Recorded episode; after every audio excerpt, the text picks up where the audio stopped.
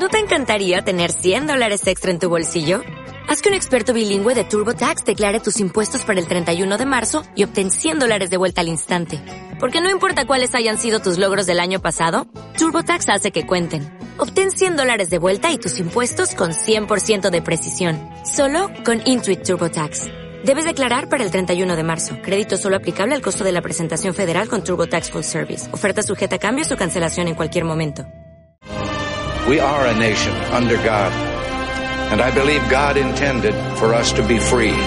Ay, ay, ay, americano, vienen a España guapos y sanos, viva el tronío de este gran pueblo con poderío, ole Virginia y Michigan, y viva Terza que no está mal, os recibimos americanos con alegría, mi madre, ole mi suegra, yo ole mi tía.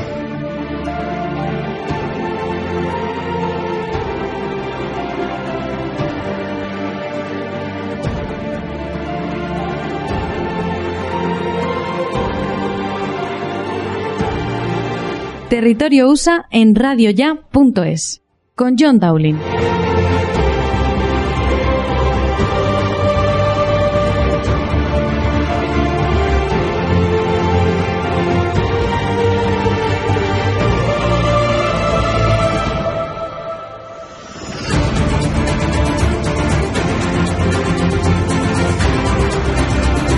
Bienvenidos a otro programa de Territorio USA. Soy John Dowling y hoy eh, vamos a tratar un tema eh, entre espinoso y doloroso que no es otro que el posible intento de la izquierda norteamericana por desmontar las bases del catolicismo en los Estados Unidos y a la vez por dar un impulso para transformar este país y para acabar con los valores tradicionales que apoya la misma Iglesia Católica.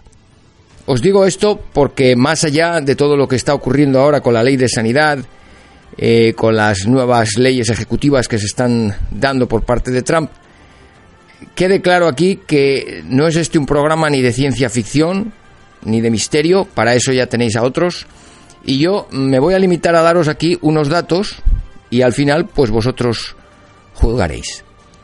Ya sabéis que la mayoría de los fundadores políticos eh, de los Estados Unidos como nación fueron anglicanos. Hubo algunos católicos como Charles Carroll e iniciales eh, legisladores también católicos. Durante el siglo XX la presencia de políticos de creencia católica fue aumentando en Estados Unidos, sobre todo tras la elección presidencial de John Kennedy. Y hoy son ya los católicos en parte la base mayoritaria en torno al 30% en el Congreso de los Estados Unidos, así como un gran número de gobernadores de los estados. A día de hoy, por tanto, y en ambos partidos, se pueden contabilizar en Washington como católicos aproximadamente un cuarto del total de los senadores y más de un centenar de los congresistas. Y todo esto con un índice de población norteamericana de católicos que ronda al 25%. Os comento esto para ir contextualizando lo que vamos a comentar. Y para que sepáis cómo durante el siglo XX el voto católico en Estados Unidos procedía ciertamente de votantes ligados al Partido Demócrata, sobre todo votantes de clases trabajadoras, eh, mineros, eh, gente de industria, de manufacturas, y todos aunados muchas veces en sindicatos, eh, en plataformas dirigidas por, por el Partido Demócrata, y en parte ligadas a, las coaliciones salidas del, New Deal de, Roosevelt. Eh, buena parte de, ellos se originaron de la, diríamos, de la inmigración de países católicos, con sus hijos, con sus nietos, con sus bisnietos, que siguieron votando durante décadas al Partido Demócrata por razones históricas o por razones de sangre. Y no se trata de un bloque de votantes monolítico, pero sí clave para ganar las elecciones. Lo que resulta chocante es que los políticos norteamericanos que se profesan católicos, fundamentalmente los del Partido Demócrata, parecen más católicos de nombre que de práctica. Y digo esto porque muchos de ellos, la mayoría, votan, legislan, como si las enseñanzas y obligaciones de la Iglesia Católica respecto, por ejemplo, a la defensa de la vida o al matrimonio entre hombre y mujer, fueran algo opcional. No tenéis nada más que recordar el apoyo permanente del aborto por parte de políticos del Partido Demócrata, eh, con el ex, ex vicepresidente Joe Biden a la cabeza y otras figuras importantes como la rancia Pelosi, Nancy Pelosi y, en fin, excepciones de políticos de dicho partido que se opongan al aborto son pocas, mínimas y casos muy, muy aislados. Bien, esto es un poco para entrar en el asunto de un poco la posesión del Partido Demócrata con el voto católico y este mes que viene, para entrar a poner esto y conectar un poco lo que os voy a comentar, este mes que viene se van a cumplir nueve años del viaje del Papa Benedicto XVI a Estados Unidos. Eran esos los últimos meses con George Bush en la Casa Blanca y aquel viaje, si recordáis, sirvió sobre todo para certificar varias cosas y la primera y la más importante es que la presencia eh, de Benedicto XVI en, aquellos, en aquella semana dentro de la vida norteamericana se dejó notar en mucha mayor medida que lo esperado por el ateísmo progre en los Estados Unidos. Benedicto XVI vino y eh, los actos, las intervenciones, las misas que celebró al hilo de su viaje fueron retransmitidas por las grandes cadenas nacionales y a su vez dieron cuenta del tremendo impacto que el viaje de Benedicto XVI tuvo en el seno de la comunidad estadounidense y no solo de la católica. Benedicto XVI trascendió aquella, en aquel momento las, aquellas primarias de los dos partidos políticos que ocupaban las portadas de las noticias con un incipiente Barack Obama que eh, se enfrentaba ya a la Hillary Clinton para ver quién ganaba la candidatura del Partido Demócrata y que al final Obama eh, ganaría como presidente en 2008. La, emotiva misa final en el Yankee Stadium de, de Nueva York y el discurso que dio Benedicto XVI en Naciones Unidas reflejó la importancia del Papa para un pueblo como el norteamericano que siempre miró, al menos hasta la elección de Kennedy, con ciertas, ciertas dudas a Roma y al Vaticano. Bueno, pues casi nueve años tras aquella visita, nueve años hace ya de aquella visita, y si miramos cronológicamente los hechos, veremos que ya en mayo de 2008, el que era entonces senador Obama formó un Consejo Nacional Católico para su asesoramiento. De los 26, 26 miembros de aquel Consejo, ni uno solo de ellos seguía la disposición de la Iglesia Católica en temas como el aborto, la investigación con células ah, de embriones humanos, el matrimonio o la educación religiosa. Todos los integrantes de dicho Consejo de Obama tenían la máxima aprobación por parte de Naral, que es, como sabéis, la mayor organización proabortista en Estados Unidos. Ahora os voy a contar por qué importa todo esto para contextualizar lo que pasó después y entenderéis a qué viene el inicio de estas teorías conspiranoicas que quizá no lo sean tanto. Soy John Dowling, gracias por escucharnos. Volvemos en un minuto.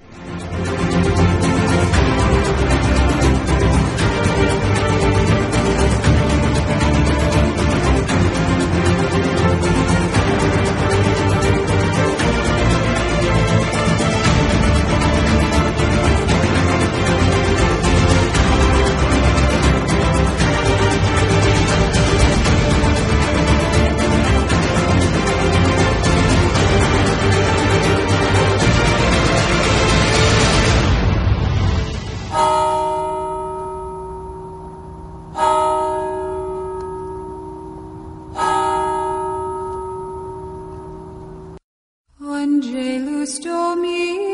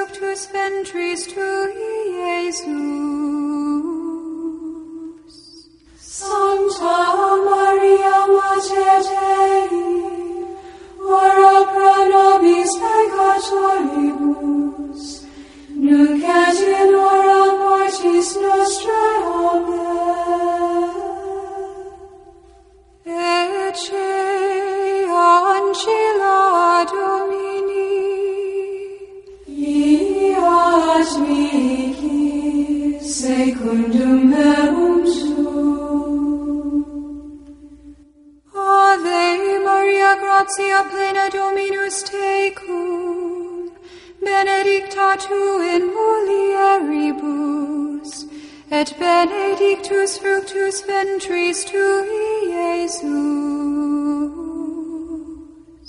Sancta Maria, Mater Dei, ora pro nobis peccatoribus, nunc et in hora mortis nostrae. Amen. Et verbum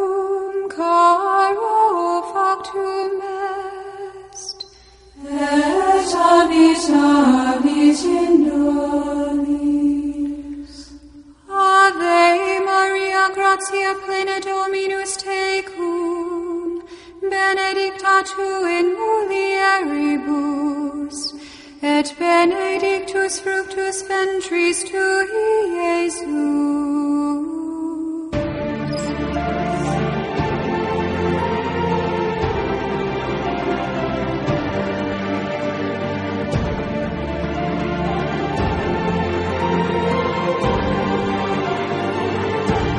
Territorio USA en radioya.es.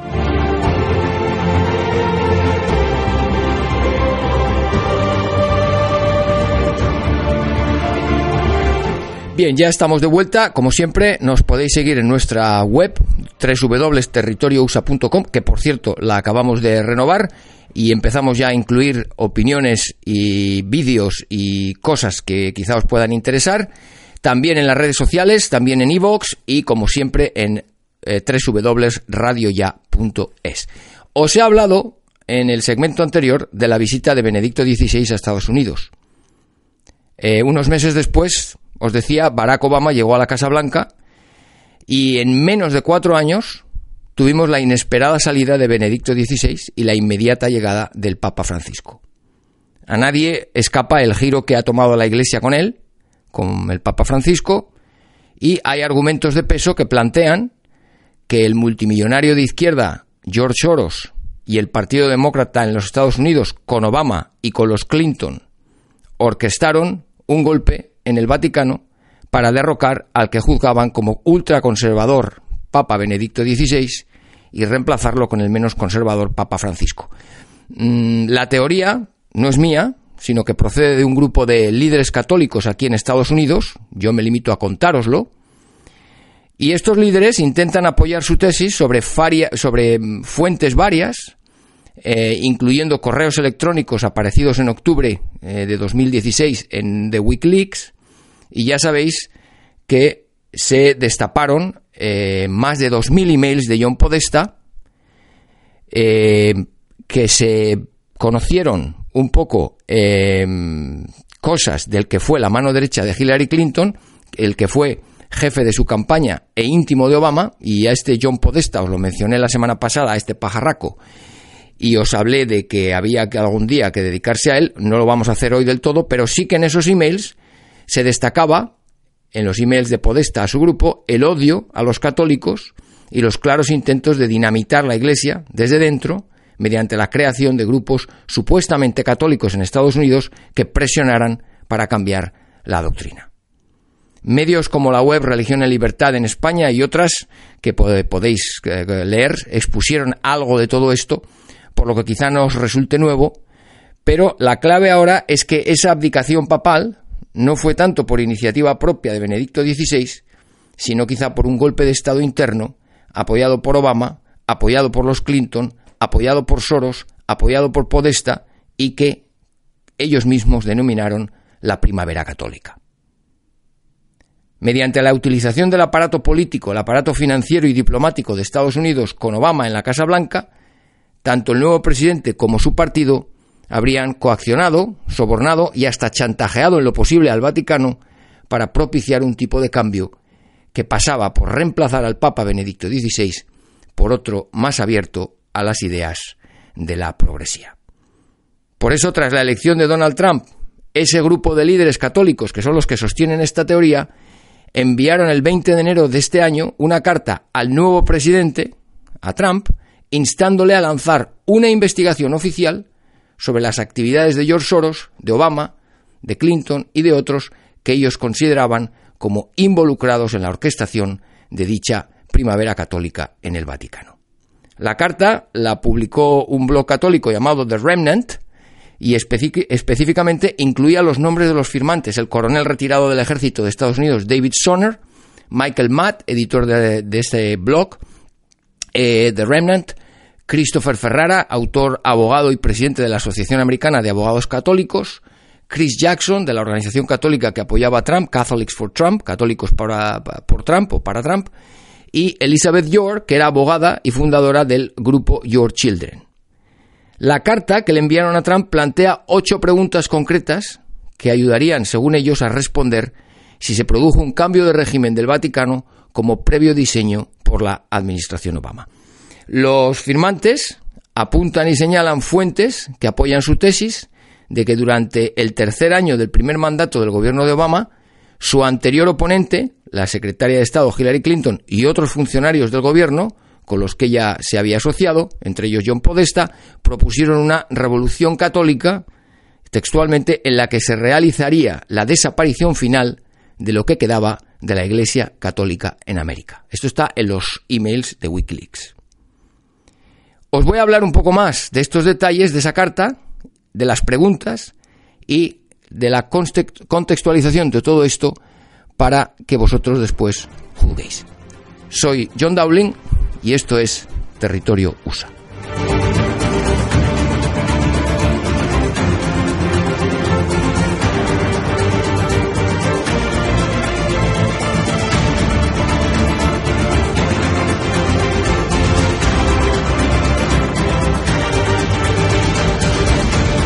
Territorio USA en radioya.es con John Dowling.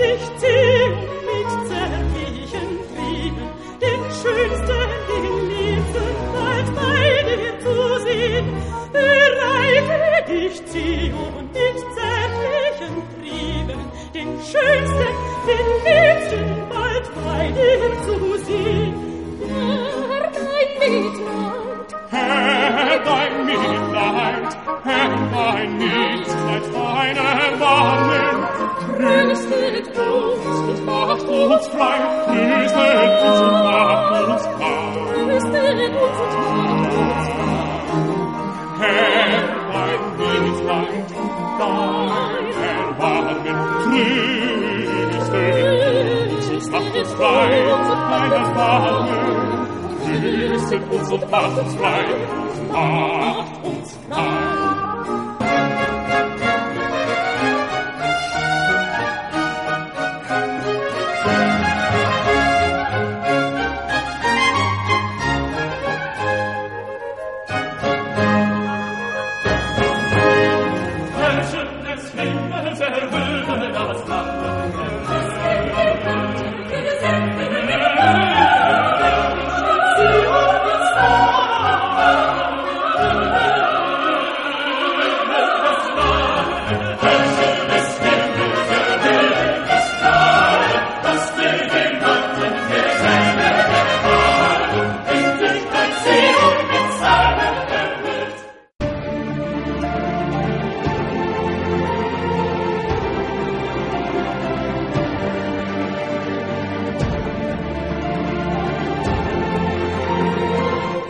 Muy bien, pues estamos de regreso en este tercer segmento y la carta a Trump que os mencionaba incluía enlaces a documentos, a historias de noticias que apoyaban las afirmaciones de, de los firmantes.